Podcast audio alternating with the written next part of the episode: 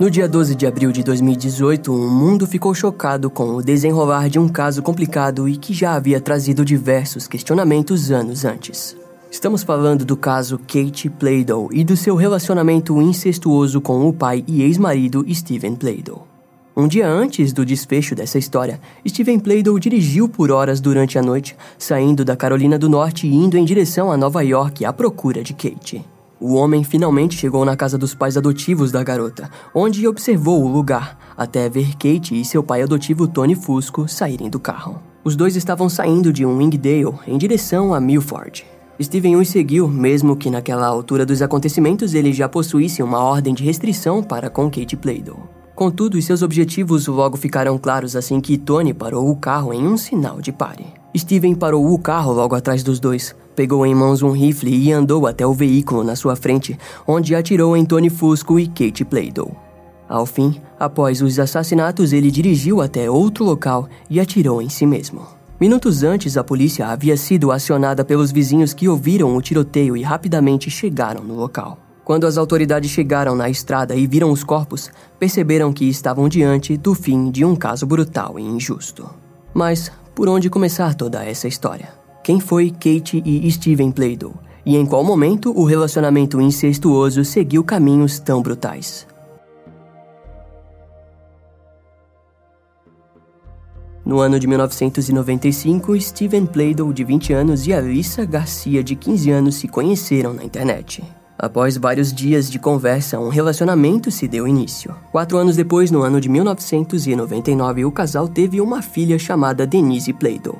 Embora Alissa amasse Steven, as coisas passaram a se tornar estranhas quando a mulher percebeu atos sádicos e cruéis vindos de Steven. Os atos eram todos direcionados à filha recém-nascida do casal, nos quais o homem costumava beliscá-la violentamente. Alissa era proibida por seu marido de ajudar sua filha e quando a pequena Denise começava a chorar, Steven a colocava no refrigerador por vários minutos. A mulher só era permitida de intervir quando Steven achasse que ela havia ficado tempo o bastante e presumisse que ela já estivesse sufocando lá dentro. Mesmo com esses atos horríveis por parte de Steven, contudo, o casal acabou se casando. A mulher logo percebeu que seria impossível viver com sua filha naquele ambiente e decidiu que a colocaria para adoção. Meses depois, então, Denise foi adotada pelo casal Anthony e Kelly Fusco. A bebezinha passou a se chamar Kate Fusco e começou a morar com seus novos pais em Dutchess Country, Nova York. No ano de 2007, Alissa acabou tendo outro filho com Steven, mas dessa vez ela sentia que seria diferente. Para a mulher, os dois já estavam mais maduros e prontos para ter uma família. Os anos se passaram sem Alissa ter do que reclamar e desse modo, no ano de 2012, a terceira filha do casal nasceu. Enquanto isso, a primeira filha do casal, Denise, que agora se chamava Kate Fusco, crescia do outro lado do estado, envolta pelos braços amorosos e gentis de seus pais adotivos. Entre aspas, sou ingênua, jovem e extremamente estranha. Eu sou quieta e desajeitada e meio previsível. Mas isso não diz muito porque às vezes eu sou barulhenta e extrovertida e bem esporádica. Alguns dias eu amo indie e outros dias eu amo dubstep. Eu odeio mainstream, pessoas e socializar com estranhos. Minha vida é a internet e meu trabalho está na minha arte. Meu comportamento é o de uma criança de 5 anos e acredito mais na magia do que na realidade. Estou um pouco confusa.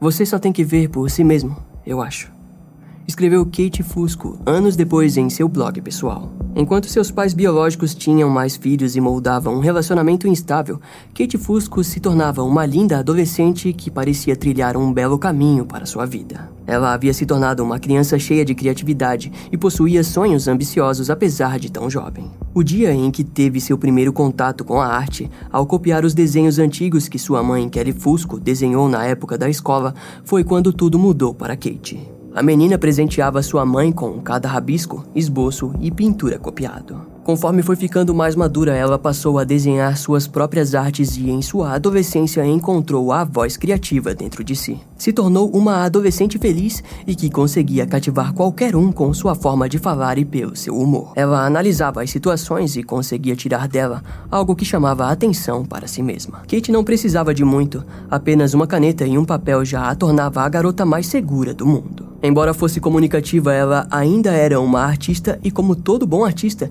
Kate precisava frequentemente visitar o mundo dentro de sua cabeça e se isolar do restante. Sua escola contava com cerca de 600 alunos e aos poucos ela se tornou famosa entre os colegas, devido a histórias em quadrinhos que fazia. Kate determinava cada pequena regra de seu mundo e de sua arte. Era sonhadora e caminhava em uma direção que poucas pessoas conseguiam enxergar ou entender.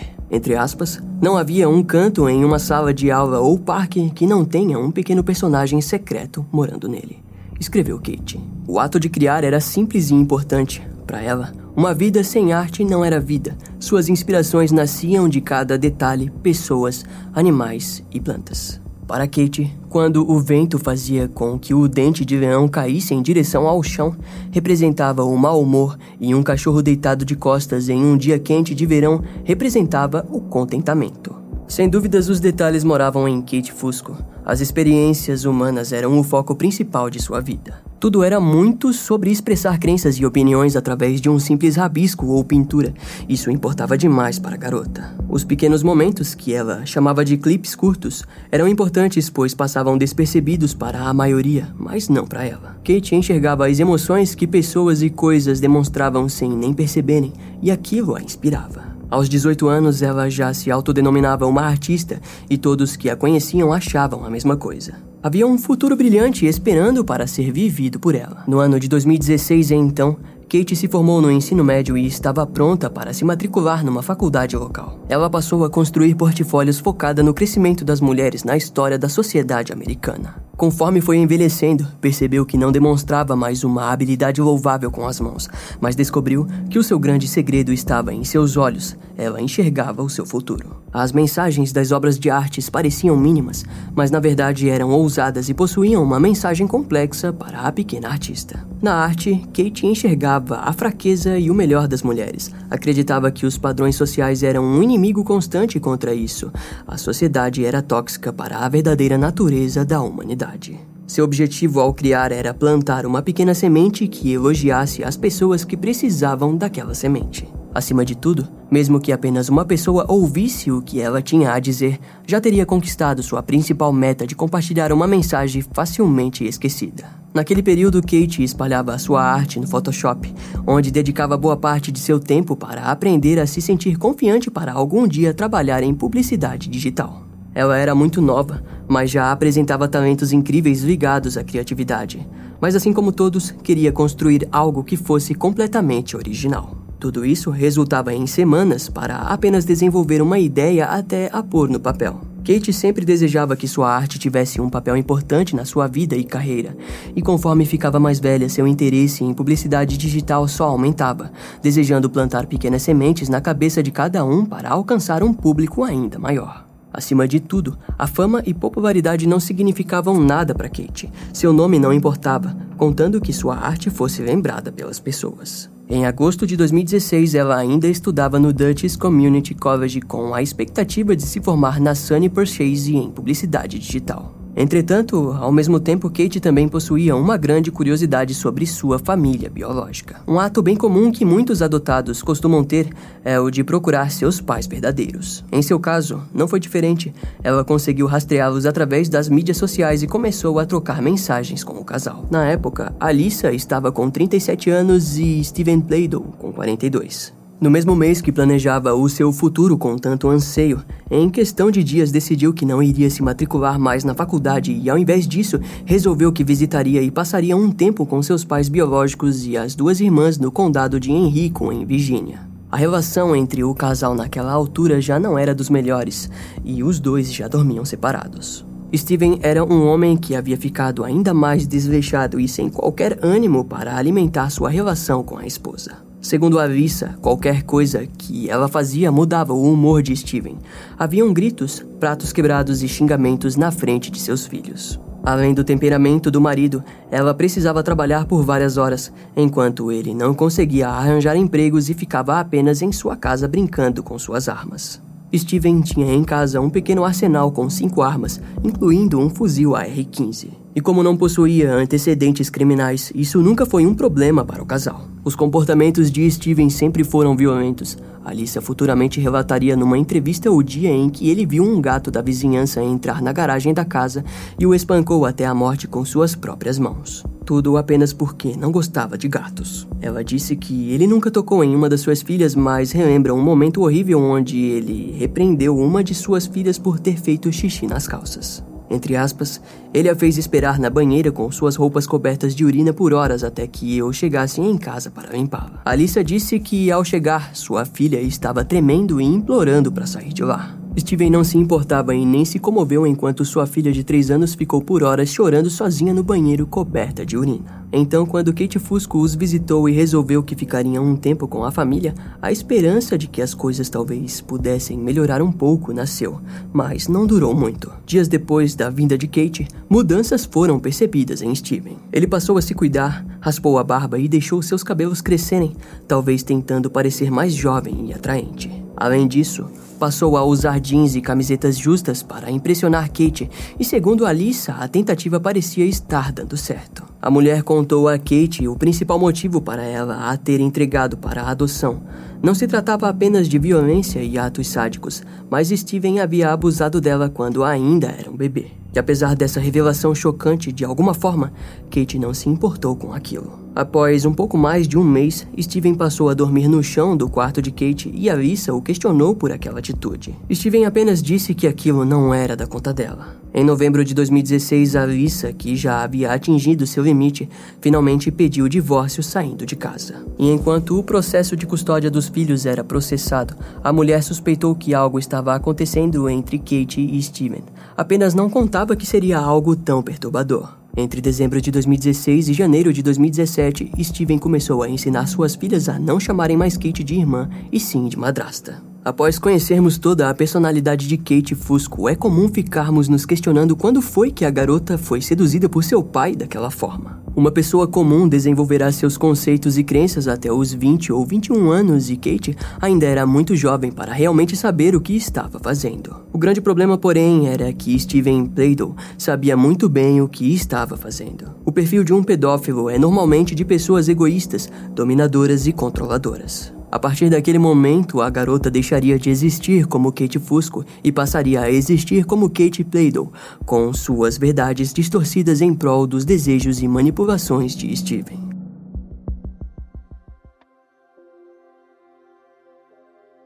No dia 23 de maio de 2017, Alissa visitou a casa de Steven e Kate, onde leu o diário de sua filha de 11 anos, descobrindo que seu ex-marido estava se relacionando sexualmente com sua filha biológica mais velha. Mas as coisas eram piores do que Alissa poderia imaginar. Ela descobriu pela boca do próprio Steven que Kate estava grávida de um filho dele. Entre aspas, meu pai também chamava o bebê dela e de bebê dele. Leu Alissa no diário de sua filha mais nova. A mulher ficou inconsolável. Já Steven afirmava que ele e Kate estavam apaixonados. Alissa ficou assustada com o que tudo havia se transformado e entrou na justiça ao pedir por uma ordem de proteção impedindo que Steven chegasse perto de suas filhas, o que gerou uma investigação policial. Kate e Steven decidiram então se mudar para Carolina do Norte, onde Kate mudou o seu sobrenome para Playdell. Em julho de 2017, o casal preparou uma cerimônia para comemorar o casamento dos dois, contando com a presença da mãe de Steven, de 72 anos, e os pais adotivos de Kate Playdell. Em setembro de 2017, Kate deu à luz a uma criança chamada Bennett, fruto do incesto, e o casal viveu abertamente o seu relacionamento como marido e mulher em Nightdale, na Carolina do Norte.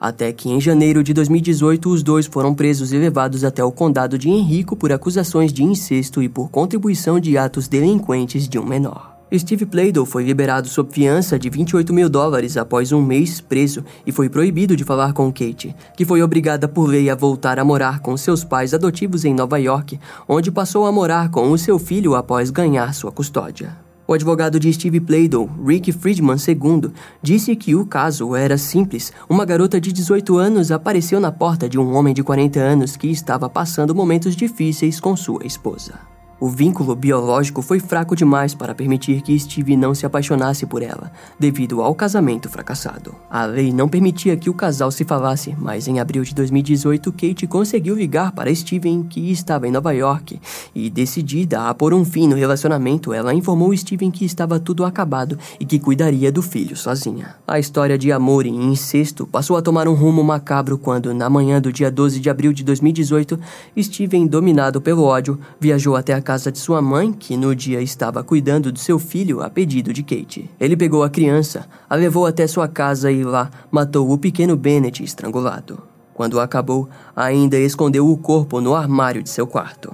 Depois disso, o homem dirigiu por horas até Wingdale, em Nova York. Seu objetivo era a casa dos pais adotivos de Kate. Quando chegou lá, esperou pela hora certa de cometer um ato terrível. Assim que Kate e seu pai Anthony saíram do carro, ele os seguiu e, como dito no início do vídeo, os matou com seu fuzil AR-15. Mais tarde, a mãe de Steven Playdo ligou para a polícia, relatando que seu filho havia ligado para ela e afirmado que havia matado Kate Playdo, Anthony Fusco e seu próprio filho Bennett. A polícia foi em direção à casa de Steven em Nidale e encontrou o corpo da criança. A mãe de Steven não conseguiu acreditar que tudo aquilo estava acontecendo. Parecia um filme de terror. Um chefe de polícia que atendeu o chamado, no mesmo dia anunciou que jamais entenderia os motivos claros que fizeram Steven Bladen cometer os assassinatos, mas a certeza era de que muitas vidas foram perdidas devido a isso. Algum tempo depois, Steven Playdo foi encontrado morto na fronteira do estado em Dover, Nova York, após atirar em si mesmo. O advogado do homem ficou surpreso. Em nenhum momento ele havia demonstrado indícios de ódio ou qualquer sinal de que planejava algo tão avassalador. No mesmo dia, em Virgínia, Alicia descobriu tudo o que havia acontecido com sua filha, seu neto e ex-marido. A mulher precisou lutar contra o choque porque ainda devia dar as notícias às suas duas filhas. Kate Bennett e Anthony Fusco foram enterrados no dia 21 de abril de 2018 na Igreja Charles Borromeo em Dover Plains, em Nova York. Alissa enviou seus sentimentos e algumas flores, mas não teve coragem de ir ao enterro naquele primeiro momento. Mais tarde, porém, ela e suas filhas foram até o local visitar os túmulos com mais privacidade. A mulher lamentou por ter perdido sua filha pela terceira vez, sendo a primeira quando Kate foi deixada para a adoção e a segunda quando a garota foi embora com o pai. Tudo começou como um reencontro de uma jovem sonhadora com seus pais biológicos, que logo virou algo brutal e amargo. A garota chamada Kate se casou com seu pai biológico, que a engravidou. Quando ela tentou deixá-lo, sua vida foi roubada de forma violenta e junto a ela foram também seu pai adotivo e filho. O caso de Kate Playdow trouxe à tona a conversa sobre a chamada atração genética, que se caracteriza por ser uma atração estranha e preocupante que envolve parentes próximos que se encontram após muito tempo pela primeira vez em sua fase adulta. Embora ela seja rara, ultimamente os casos relatados têm aumentado e antes do caso de Kate, uma mulher chamada Patricia Span, de 43 anos, e sua filha Misty Span, de 26 anos, foram presas acusadas de incesto após se casarem em 2016. Kate viveu um sonho conturbado onde Steven de alguma forma floreou a sua vida. É difícil entender como uma garota que sempre prestou tanta atenção nos detalhes não conseguiu enxergar aquilo que Steven era de verdade, um manipulador e pedófilo mas não estamos aqui para julgá-la e muito menos para culpá-la. O fato é que quando ela tentou se livrar daquele sonho perturbado e viver o que era real de verdade, o amor que ela sentia pelo filho e a disposição de criar uma nova vida para ambas, Kate acabou sendo interrompida pelos desejos infantis e pelo narcisismo de Steven Playdow. Por fim, nossa forma de homenagear a memória de Kate Playdow é a de declarar uma frase da Frida Kahlo, que era uma das suas artistas favoritas e que servia de inspiração para Kate Fusco antes de conhecer Steven Playdow. Entre aspas, você entende tudo. A união definitiva. Você sofre, desfruta, ama, se enfurece, beija, ri. Nascemos para o mesmo, querer descobrir e amar o que foi descoberto.